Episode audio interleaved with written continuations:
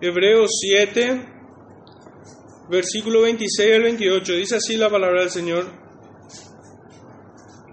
Porque tal sumo sacerdote nos convenía, santo, inocente, sin mancha, apartado de los pecadores y hecho más sublime que los cielos, que no tiene necesidad cada día, como aquellos sumos sacerdotes, de ofrecer primero sacrificios por sus propios pecados y luego por los del pueblo, porque esto lo hizo una vez para siempre, ofreciéndose a sí mismo.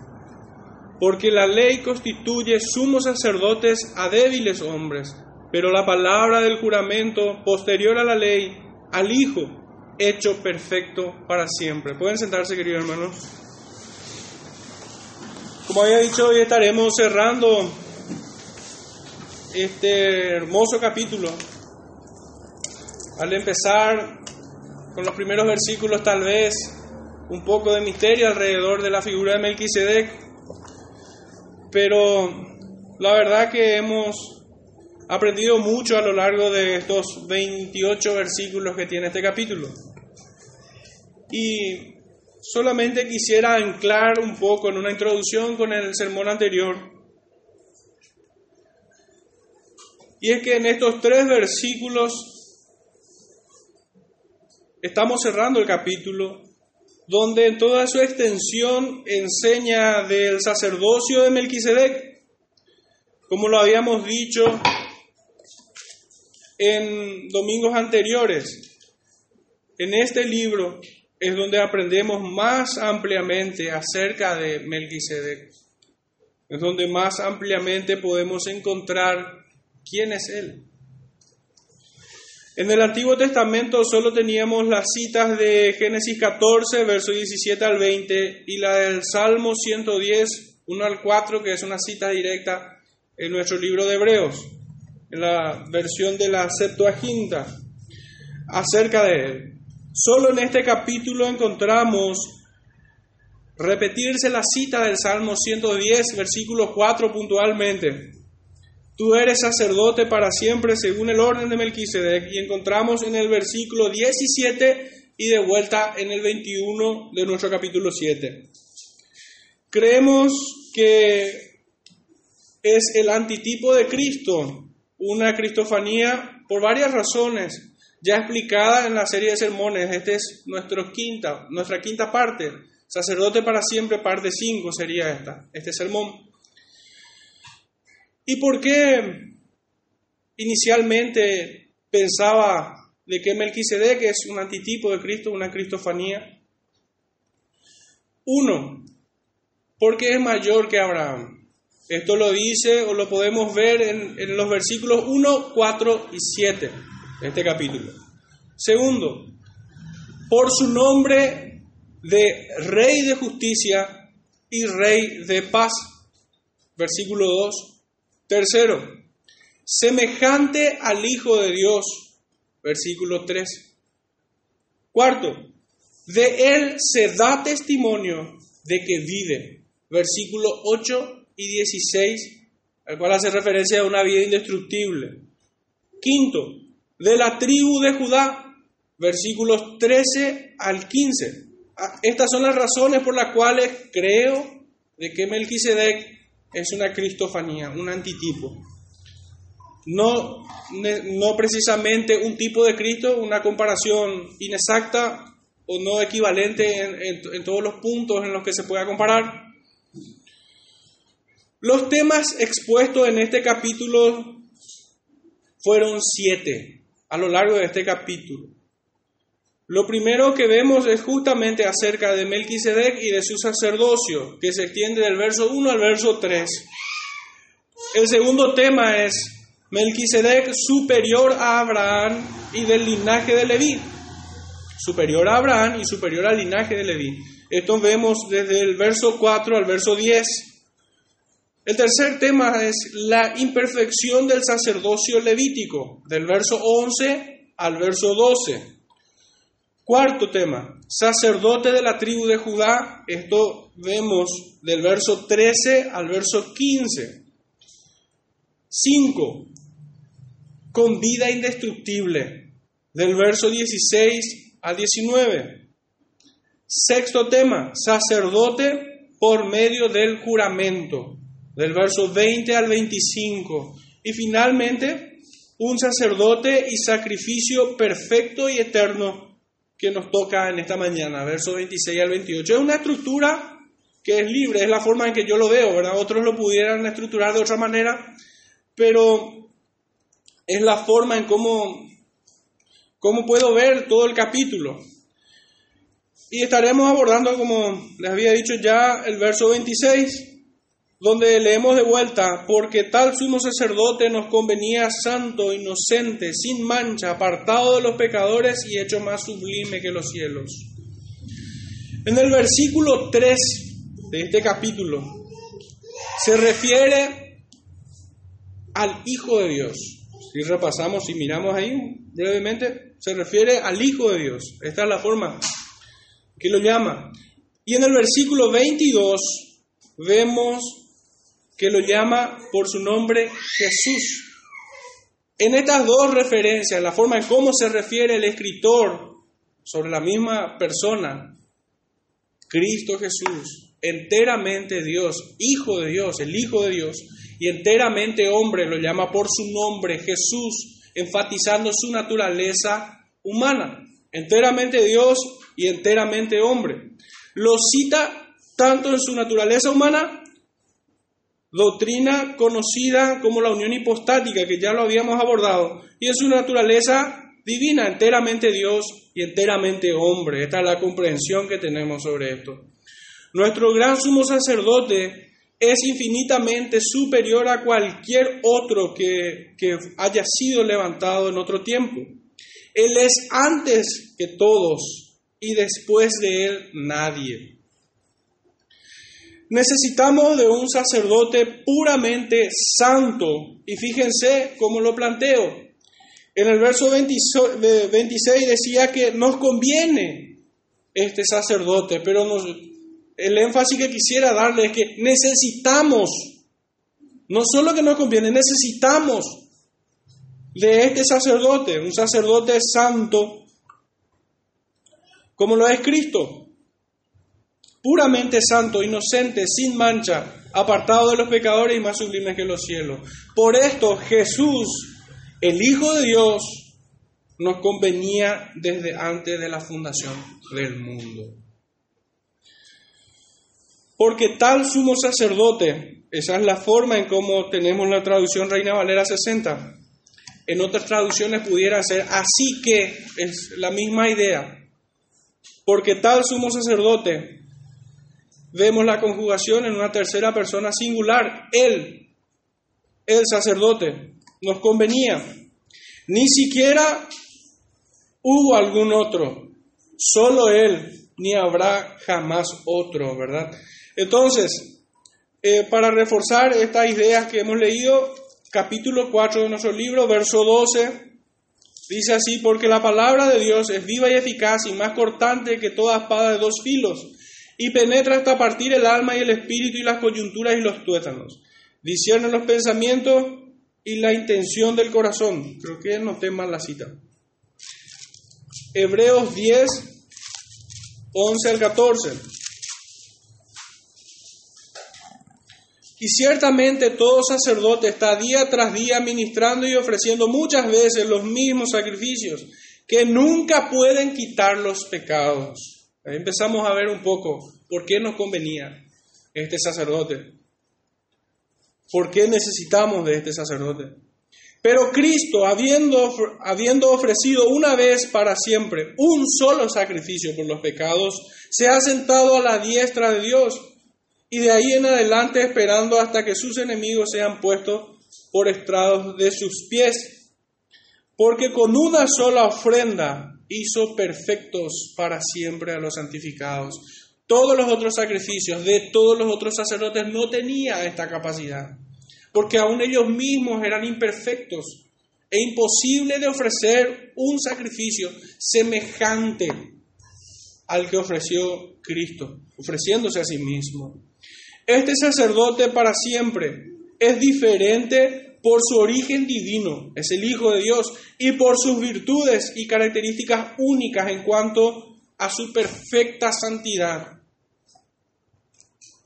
Siendo verdaderamente Dios, segunda persona de la Trinidad, muestra sin defecto alguno la gloria del Dios Trino, por su misma sustancia, puramente santo, dedicado, consagrado y apartado por Dios para este propósito. Los demás sacerdotes estaban manchados por el pecado y eran dignos de culpa. Pero este, después de caminar sobre la tierra, permanece inocente, sin pecado y sin culpa, como un cordero perfecto, no tenía defecto. Permaneció sin mancha, nadie lo pudo acusar con verdad de algo, de algún pecado. Y en nuestro texto de capítulo 4 de vuelta, creo que ahora sí anoté bien, versos 14 y 15. Por tanto, teniendo un gran sumo sacerdote que traspasó los cielos, Jesús, el Hijo de Dios, retengamos nuestra profesión, porque no tenemos un sumo sacerdote que no pueda compadecerse de nuestras debilidades, sino uno que fue tentado en todo, según nuestra semejanza, pero sin pecado, inocente, santo, apartado de los pecadores, puro, perfecto en todo. Habiendo caminado sobre la tierra, fue sin pecado a la cruz. Apartados de los pecadores. Nosotros no podemos dimensionar correctamente, no podemos presentar correctamente la gloria de, de Cristo en palabras. Ni siquiera podemos percibir, percibir a través de nuestros sentidos de manera suficientemente. Para describir lo sublime de su ser, solo podemos compararlo con lo más alto y hermoso que conocemos, a la manera que cita el escritor. Y el salmista cuando leemos, los cielos cuentan la gloria de Dios. Cristo es la gloria de Dios, que caminó sobre la tierra. Versículo 27 de nuestro texto central, que no tiene necesidad cada día como aquellos sumos sacerdotes de ofrecer primero sacrificios por sus propios pecados y luego por los del pueblo, porque esto lo hizo una vez para siempre ofreciéndose a sí mismo. En él no hubo pecado, pues caminó en perfecta obediencia y siendo un hombre recto y santo no necesitó jamás ofrecer sacrificio por algún pecado que hubiera cometido. No tenía necesidad cada día como aquellos sacerdotes o como todo hombre que caminó sobre la tierra, nacido de mujer, ni siquiera por un solo pecado tuvo necesidad alguna vez. Siendo perfecto, se ofreció a sí mismo por los pecados de su pueblo. Esa es un, esa es un poco, ese es un poco el contraste en el sacerdocio levítico y el sacerdocio de Cristo. Aquellos sacerdotes levíticos ofrecían primeramente un sacrificio por sus propios pecados y luego, siendo aceptado ese sacrificio por Dios, Él presentaba sacrificio por los pecados del pueblo. En este caso, Cristo no presentó sacrificio por sí mismo, por ningún solo pecado, pero sí Él se presentó a sí mismo como aquel verdadero sacrificio como aquel Cordero de Dios que verdaderamente podía quitar el pecado del mundo y hacer salvos en sus propios méritos a los hijos que Dios le había dado, a los elegidos. El versículo anterior nos explica de antemano este versículo 27. ¿Y a qué me estoy refiriendo? A ambas cosas el por qué él no tenía necesidad de ofrecer sacrificio por sí mismo y el por qué se ofreció una sola vez y para siempre. El versículo anterior. En este versículo 27 nos planteamos estas dos preguntas. ¿Por qué Él nunca ofreció un sacrificio por sus propios pecados? Y el por qué Él se ofreció una sola vez y para siempre. El versículo anterior nos, nos da la respuesta. Es un poco, pareciera ser un poco contradictorio, pero en realidad es así. ¿Por qué Él no ofreció sacrificio por sus propios pecados? Porque era santo, inocente, sin mancha, apartado de los pecadores, hecho más sublime que los cielos. ¿Y por qué ofreció solamente una vez y para siempre? Por la misma razón. Porque Él fue inocente, santo, sin mancha, apartado del mal y más sublime que los cielos. Ambas preguntas tienen la misma respuesta y encontramos en el versículo anterior. Todos los otros sacerdotes necesitaron ofrecer sacrificios por sus propios pecados, como lo habíamos dicho. Y en el capítulo 9 de este libro, verso 7, leemos, pero en la segunda parte, solo el sumo sacerdote una vez al año, no sin sangre, la cual ofrece por sí mismo y por los pecados de ignorancia del pueblo. Este sacrificio, el cual le era mandado al sacerdote, era un reconocimiento público de su inhabilidad y de su incapacidad de presentarse delante de Dios y menos aún de interceder por otros pecadores igual que él. Este acto que él hacía, lo llevaba a cabo una vez al año, mostraba claramente eso. Mostraba la santidad de Dios, por un lado. Mostraba la incapacidad, la inhabilidad del hombre de poder presentarse en sus propios méritos. Era necesario derramamiento de sangre para remisión de pecado, como símbolo de aquella verdadera sangre que verdaderamente quitaría el pecado y limpiaría las conciencias de aquellos hombres y de todos nosotros. En el capítulo 10, verso 1 al 6, leemos así, porque la ley teniendo la sombra de los bienes venideros, y, debemos tomar con precisión esta palabra, la sombra de los bienes venideros. Hay muchos que se extravían mirando un poco el Antiguo Testamento y especialmente lo relacionado al templo y al sacerdocio levítico. Todo aquello mostraba a Cristo, mostraba a aquel que había de venir. Tanto el sacerdocio levítico como el mismo templo mostraba la gloria de aquel Cristo que vendría y sería colgado en un madero no la imagen misma de las sustancias. Nunca puede, por los mismos sacrificios que se ofrecen continuamente cada año, hacer perfectos a los que se acercan.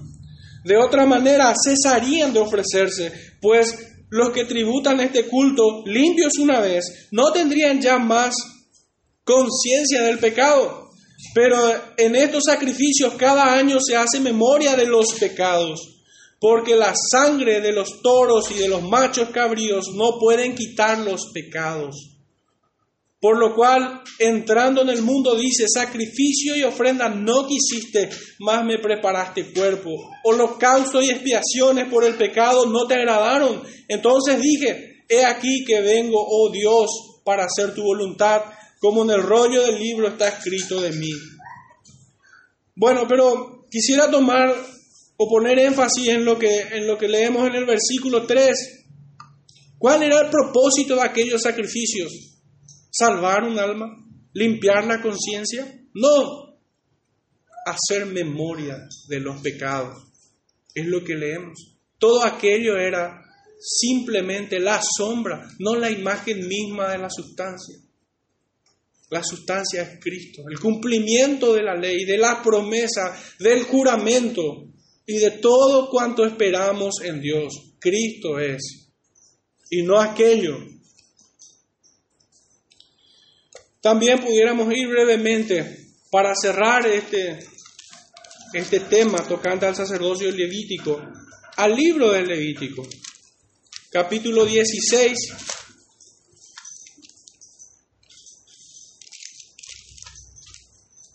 Cuán perfecta es la palabra del Señor entre el escrito de Levítico y el escrito de Hebreos. ¿Cuántos siglos hay de distancia? Pero ninguna coma de diferencia. Leemos en el capítulo 16, Levítico 16, uno en adelante. Habló Jehová a Moisés después de la muerte de los, de los dos hijos de Aarón, cuando se acercaron delante de Jehová y murieron. Y Jehová dijo a Moisés, di a Aarón tu hermano, que no en todo tiempo entre en el santuario detrás del velo, delante del propiciatorio que está en el arca, para que no muera, porque yo apareceré en la nube sobre el propiciatorio. Sobre, estos versículos iniciales, el 1 y el 2, podemos ver el carácter santo y soberano de Dios. No permitía que cualquier hombre y en cualquier tiempo se acercara al templo. Cuán temible era este Dios que se revelaba, que daba muerte a aquellos que se acercaban temerariamente sin que él, haya mandado. Pero también vemos su provisión en ella. ¿Por qué? Porque el Señor dice en su palabra, lo que hemos leído, que Él se aparecerá en una nube sobre el propiciatorio. Con esto entrará Aarón en el santuario con un becerro para expiación y un carnero para holocausto.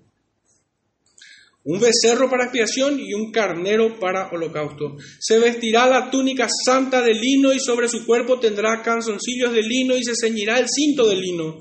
Y con la mitra de lino se cubrirá. Son las santas vestiduras con ella se ha de vestir después de lavar su cuerpo con agua. Acá podemos ver la, el propósito, uno de los propósitos de esta ley que ordenó a los sacerdotes levíticos y era transmitir, era comunicar, era mostrar al pueblo el carácter santo de este Dios a través de sus vestiduras.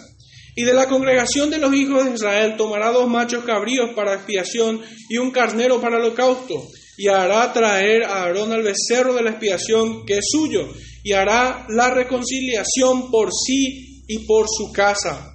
Después tomará los dos machos cabríos y los presentará delante de Jehová a la puerta del tabernáculo de reunión. Y echará suertes Aarón sobre los dos machos cabríos. Una suerte por Jehová y otra suerte por Azazel y hará traer a Aarón el macho cabrío sobre el cual cayere la suerte por Jehová, y lo ofrecerá en expiación. Mas el macho cabrío sobre el cual cayere la suerte por Azazel, lo presentará vivo delante de Jehová para hacer la reconciliación sobre él, para enviarlo a Azazel al desierto. Y hará traer a Aarón el becerro que era para expiación suya, y hará reconciliación por sí y por su causa, y degollará en expiación el becerro que es suyo.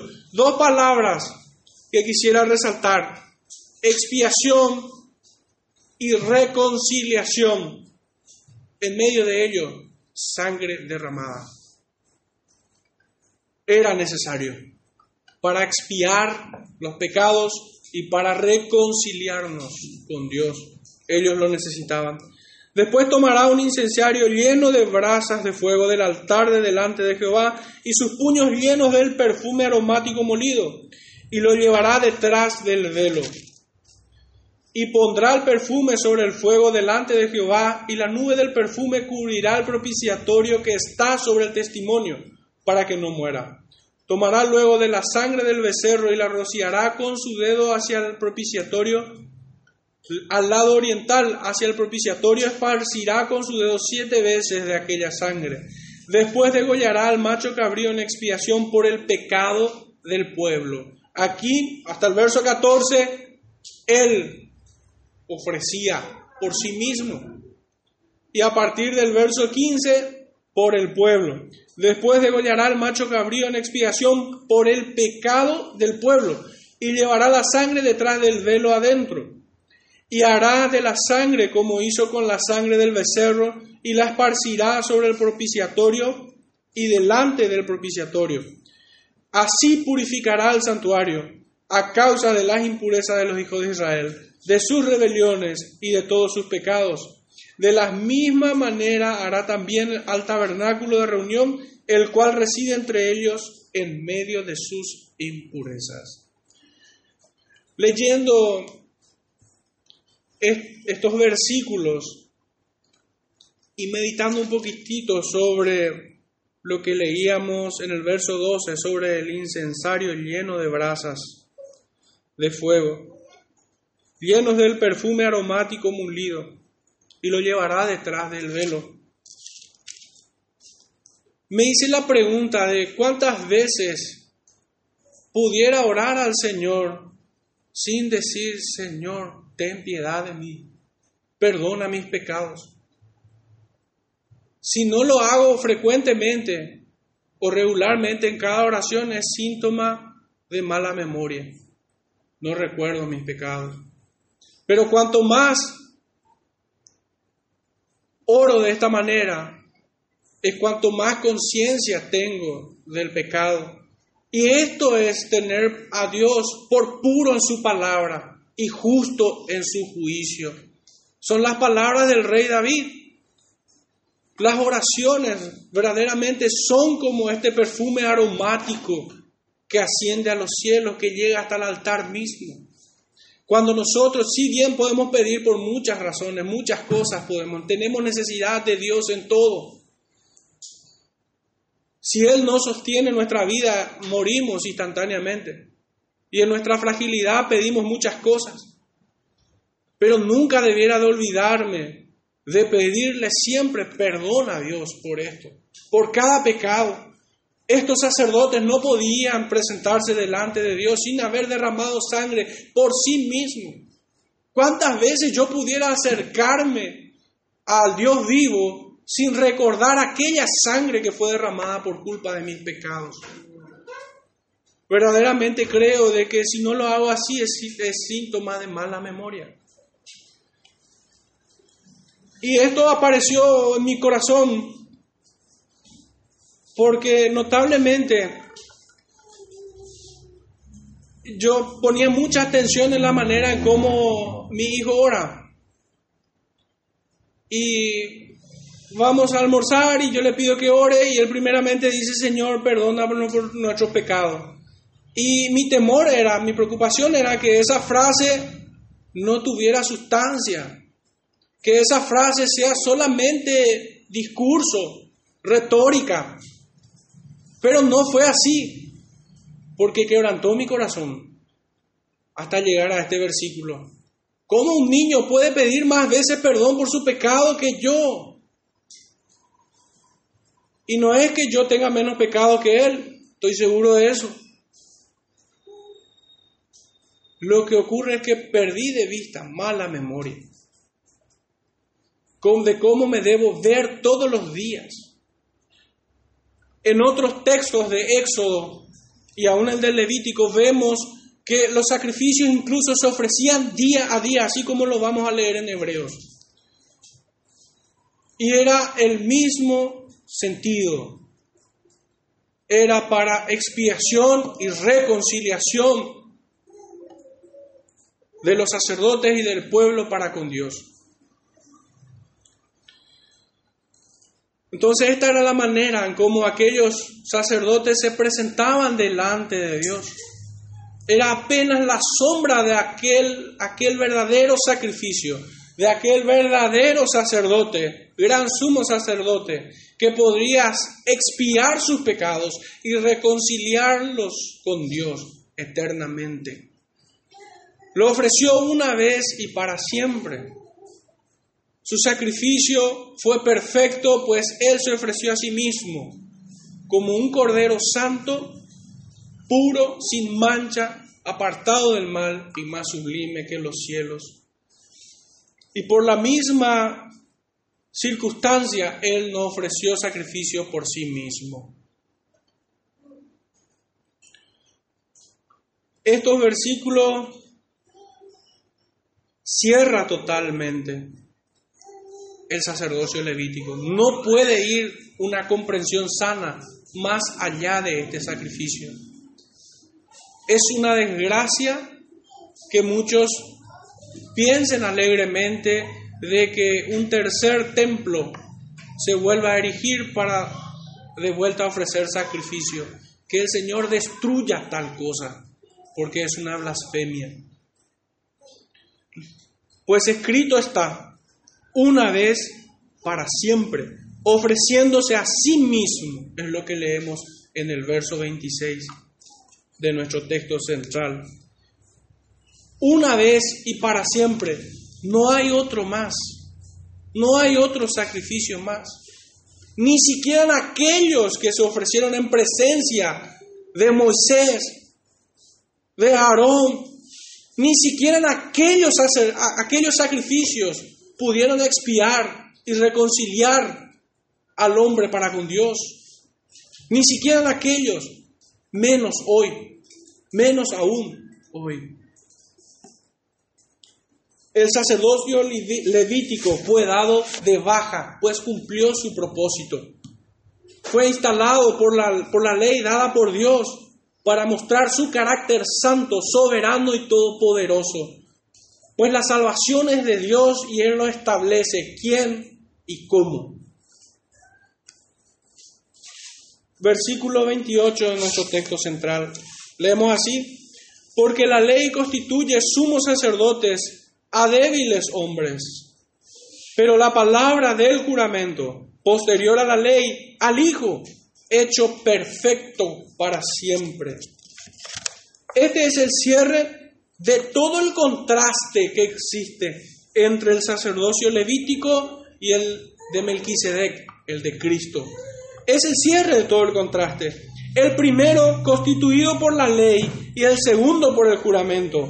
En el primero, por la ley, a débiles hombres, pecadores. En el segundo, al Hijo de Dios, perfecto en todo.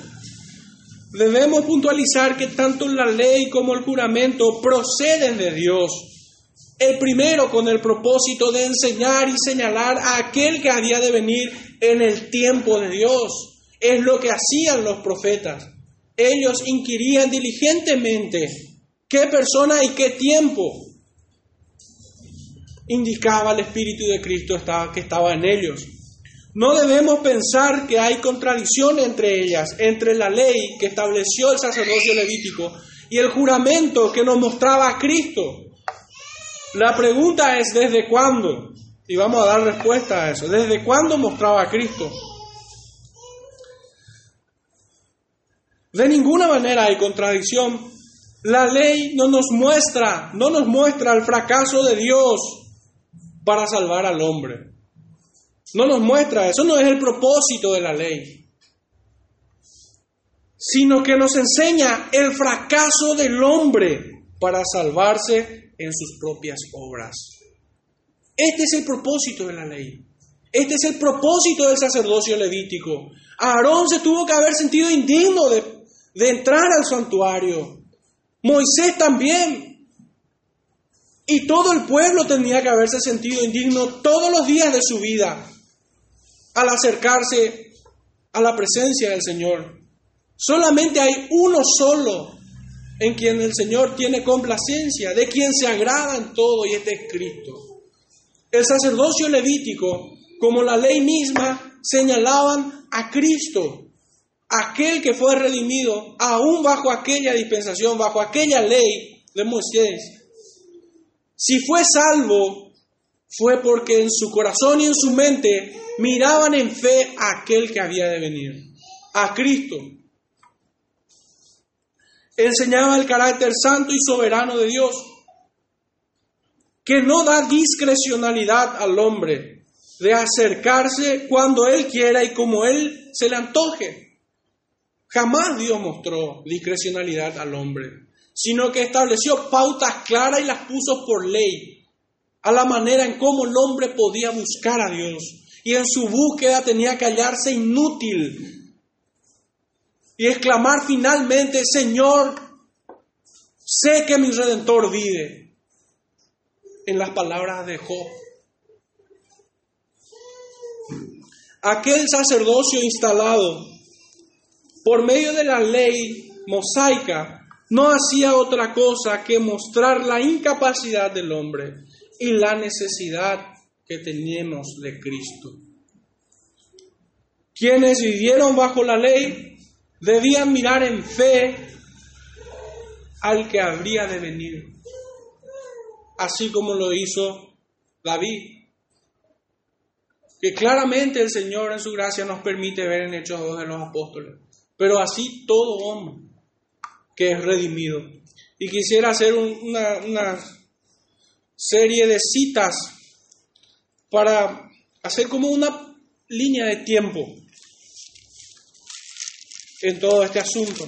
Y el primero de ellos en Gálatas 3.15. Ayer lo estábamos estudiando con el hermano Daniel. Dentro de lo que conocemos eh, la doctrina de la teología del pacto. Y en Génesis 3.15 leemos, y pondré enemistad entre ti la mujer y entre tu simiente y la simiente suya. Esta te herirá en la cabeza y tú le herirás en el calcañar. Bueno, aquí nosotros vemos la promesa. Aquel primer evangelio que tenemos revelado en las escrituras. El hombre había fracasado en su obediencia perfecta a Dios, había caído, había quebrantado, como conocemos nosotros, el pacto de obras, era incapaz de tener vida eterna en obediencia por sus propios méritos.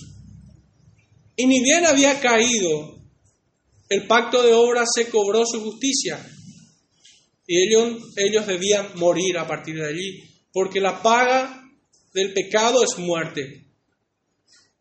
Es la primera parte del Evangelio. Y la segunda parte es esta, la promesa, la simiente. ¿Quién es la simiente? Esto es lo que conocemos nosotros como el pacto de gracia, posterior al pacto de obras, es revelado. Y vamos a desarrollar esta idea. El siguiente versículo encontramos en Gálatas 3, también un texto muy conocido por nosotros. Gálatas 3, versículo 16, leemos así. Recordemos la simiente. Versículo 16, Gálatas 3. Ahora bien, a Abraham fueron hechas las promesas y a su simiente. No dice y a las simientes, como si hablase de muchos, sino de uno y a tu simiente, la cual es Cristo. Lo que cuesta a mucho cristianismo hoy en día es entender que el Evangelio de Dios, Cristo mismo, fue revelado de manera progresiva a lo largo de todas las escrituras, en toda esa línea de tiempo que podemos trazar desde el Génesis donde aparecieron los patriarcas, pasando por todos los profetas y terminando en Cristo y sus apóstoles. La profecía, la promesa fue revelando a Cristo, fue revelando. Y versículos 24 y 29 del mismo capítulo dice así, de manera que la ley ha sido nuestro ayo para llevarnos a Cristo. En el Adán había una ley, no comerás, porque si comieres, ciertamente morirás. Es la mejor presentación que podemos hacer de manera sintética al pacto de obras. Haz esto y vivirás. El hombre había fracasado en su obediencia, en su obediencia perfecta. De manera que la ley ha sido nuestro ayo para llevarnos a Cristo a fin de que fuésemos justificados por la fe el pacto de obra, el pacto de gracia, me corrijo, por medio de la fe, presente desde el Génesis hasta el último redimido. Pero venida la fe ya no estamos bajo ayo, pues todos sois hijos de Dios por la fe en Cristo Jesús. Porque todos los que habéis sido bautizados en Cristo, de Cristo estáis revestidos. Ya no hay judío ni griego, no hay esclavo ni libre, no hay varón ni mujer, porque todos vosotros sois uno en Cristo Jesús. Y si vosotros sois de Cristo, ciertamente linaje de Abraham sois y herederos de la promesa que hemos leído en Génesis 3.15. Deuteronomio 18, versículo 15. Vamos a ver en quién esperaba Moisés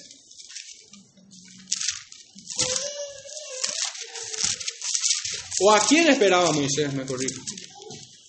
Deuteronomio capítulo 18, verso 15. Leemos así, profeta de en medio de ti, de tus hermanos como yo, te levantará Jehová tu Dios, a él oiréis. Habíamos ya leído, acá tengo la cita de Job 19:25, pero ya me adelanté en citarlo. Yo sé que mi redentor vive. ¿En quién esperó Job? Después podemos ir al, al, Salmo 110, 1 al 4. También conocemos de memoria por esta seguidilla de sermones.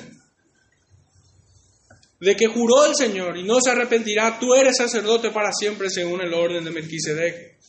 Este es Cristo. Y en los otros versículos, ya en el Nuevo Testamento, el primero de ellos, y voy a alterar la correlatividad de los evangelios, y voy a empezar con Juan, después vamos a ir a Lucas, brevemente. Juan 1, verso 45. Dice así, Felipe halló a Natanael y le dijo, hemos hallado a aquel de quien escribió Moisés en la ley Qué notable, ¿verdad? Moisés escribió de Cristo en la ley y los doctores de la ley no vieron a Cristo. Es por ello que bien válido el sutil sarcasmo que el Señor hacía de ellos. No habéis leído en la ley de Moisés, no habéis leído en las escrituras. Sí, claro que sabía que habían leído de manera literal, pero el sarcasmo viene de que no habían entendido, no habían encontrado la verdadera sustancia de lo que revelaban los profetas Moisés y Moisés. Vuelvo a leer la cita. Hemos hallado a aquel de quien escribió Moisés en la ley, así como los profetas, a Jesús, al hijo de José de Nazaret. Ellos habían hallado el verdadero sentido y propósito de la ley. Habían hallado a Cristo en él. El otro texto encontramos en el mismo Evangelio de Juan, capítulo 8, verso 56, texto muy conocido también. 8.56 dice, Abraham vuestro padre se gozó de que había de ver mi día y lo vio y se gozó. También en el texto de Hechos 2, Acá vamos a ver a otra persona. Ya hemos visto a Natanael, Felipe, que eran judíos. Eh, habíamos visto también a Moisés, a Abraham. Y ahora vamos a ver a otro. Hechos 2, capítulo 20. No, Hechos capítulo 2, verso 25 al 32.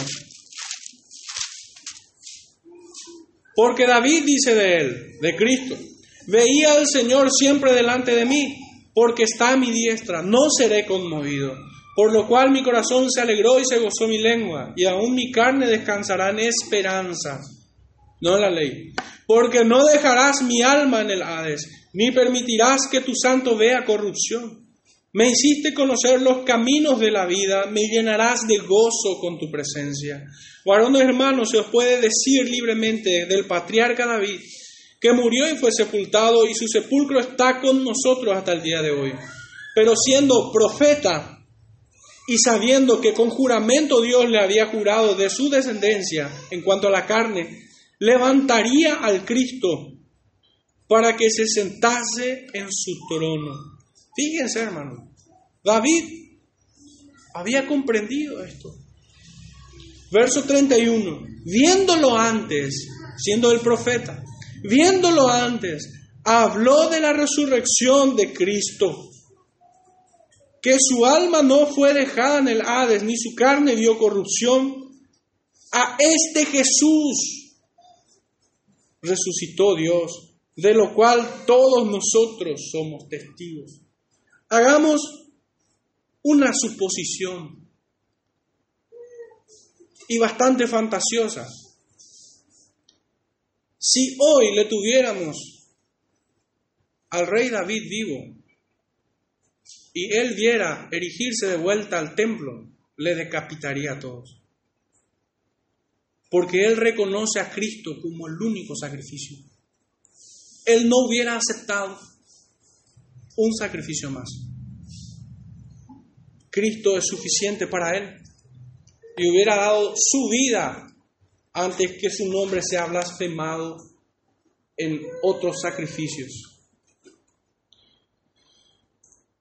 Hasta el 32, si hemos leído hasta ahí. El otro texto encontramos en el capítulo siguiente, capítulo 3, verso 22 al 27. Acá hemos visto a David. 22 al 27. Porque Moisés dijo a los padres, el Señor vuestro Dios os levantará profeta, lo que habíamos leído en, en Levítico 18. Porque Moisés dijo a los padres, el Señor vuestro Dios os levantará profeta de entre vuestros hermanos, como a mí, a él oiréis en todas las cosas que os hable, y toda alma que no oiga a aquel profeta, no dice aquel que no me oye a mí, sino dice aquel profeta en quien él esperaba también, será desarraigada del pueblo. Y todos los profetas desde Samuel en adelante, cuanto han hablado, también han anunciado estos días. Vosotros sois los hijos de los profetas y del pacto que Dios hizo con nuestros padres, diciendo a Abraham, en tu simiente, este es el pacto hermanos, en tu simiente serán benditas. ¿Cuál es la simiente? Cristo. En tu simiente, en Cristo, todas las familias de la tierra alcanzarían o serían salvas. A vosotros primeramente, Dios habiendo levantado a su Hijo, lo envió para que os bendijese, a fin de que cada uno se convierta de su maldad. La conversión era la verdadera señal de que, de que alcanzaron salvación, de que son parte de ese pacto de gracia. La conversión del alma, no un becerro degollado para expiación o holocausto. No, sino era la conversión de su alma, el verdadero sello de su salvación. Capítulo 7 del mismo libro, Hechos 7, verso 37 al 39. Este Moisés es el que dijo a los hijos de Israel, profeta os levantará el Señor vuestro Dios de entre vuestros hermanos, como a mí y a él oiréis. Este es aquel Moisés que estuvo en la congregación en el desierto con el ángel que le hablaba en el monte Sinaí y con vuestros padres, y que recibió palabras de vida para darnos. El siguiente texto encontramos en Lucas 24, también un texto muy conocido por nosotros. 26 y 27 dice así, ¿no era necesario que el Cristo padeciera estas cosas y que entrara en su gloria? Y comenzando desde Moisés y siguiendo por todos los profetas, les declaraba en todas las escrituras lo que de él decía. Cristo diciéndole, ¿cómo es que no han visto? ¿Cómo es que no han entendido? ¿Cómo es que no me han buscado conociendo la ley de Moisés? Ella habla de mí. ¿Cómo es que no me han conocido leyendo los profetas y ellos hablan de mí? habrá parecido muy confrontador el Señor cuando dijo en la sinagoga, hoy se cumple esta escritura en mí. Habrá sido algo tremendo, como cuando escucharon de que Él era antes que Abraham. Él es la simiente, la simiente espiritual a la cual nosotros somos agregados habrá sido muy chocante para ellos escuchar que perdonaba pecados.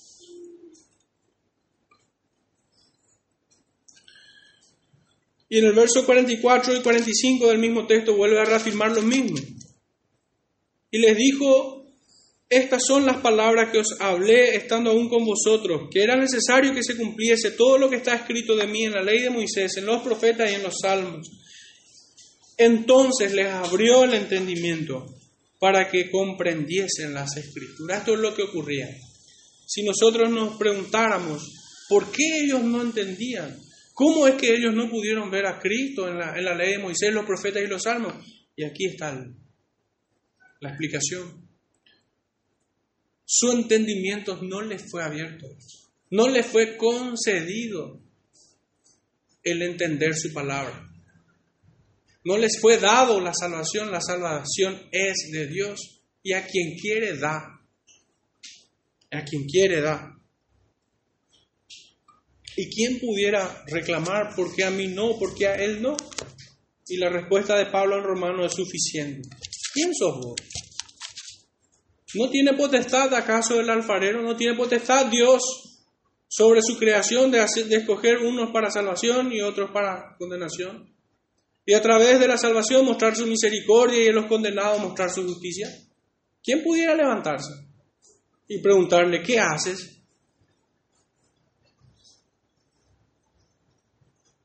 Por último, primera de Pedro, capítulo 1, verso 10 al 12. Los profetas que profetizaron de la gracia destinada a vosotros, inquirieron y diligentemente indagaron acerca de esta salvación, escudriñando qué persona y qué tiempo indicaba el Espíritu de Cristo que estaba en ellos el cual anunciaba de antemano los sufrimientos de Cristo y las glorias que vendrían tras ellos. A estos se les reveló que no para sí mismos, sino para nosotros, administraban las cosas que ahora os son anunciadas por los que os han predicado el Evangelio por el Espíritu Santo enviado del cielo, cosas en las cuales anhelan mirar los ángeles.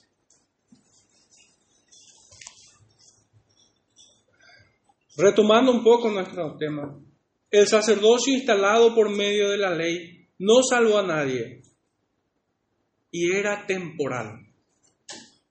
Tenía que terminar. El sacerdocio de Cristo es inmutable, perfecto y eterno. A todo hombre que por medio de la fe se acerca a Dios es salvo por la fe en Jesucristo. La ley sin embargo es derogada y el juramento preservado eternamente. Para cerrar un poco nuestro sermón, hacer una pequeña reflexión y aplicación, parafraseando un poco el mismo Evangelio.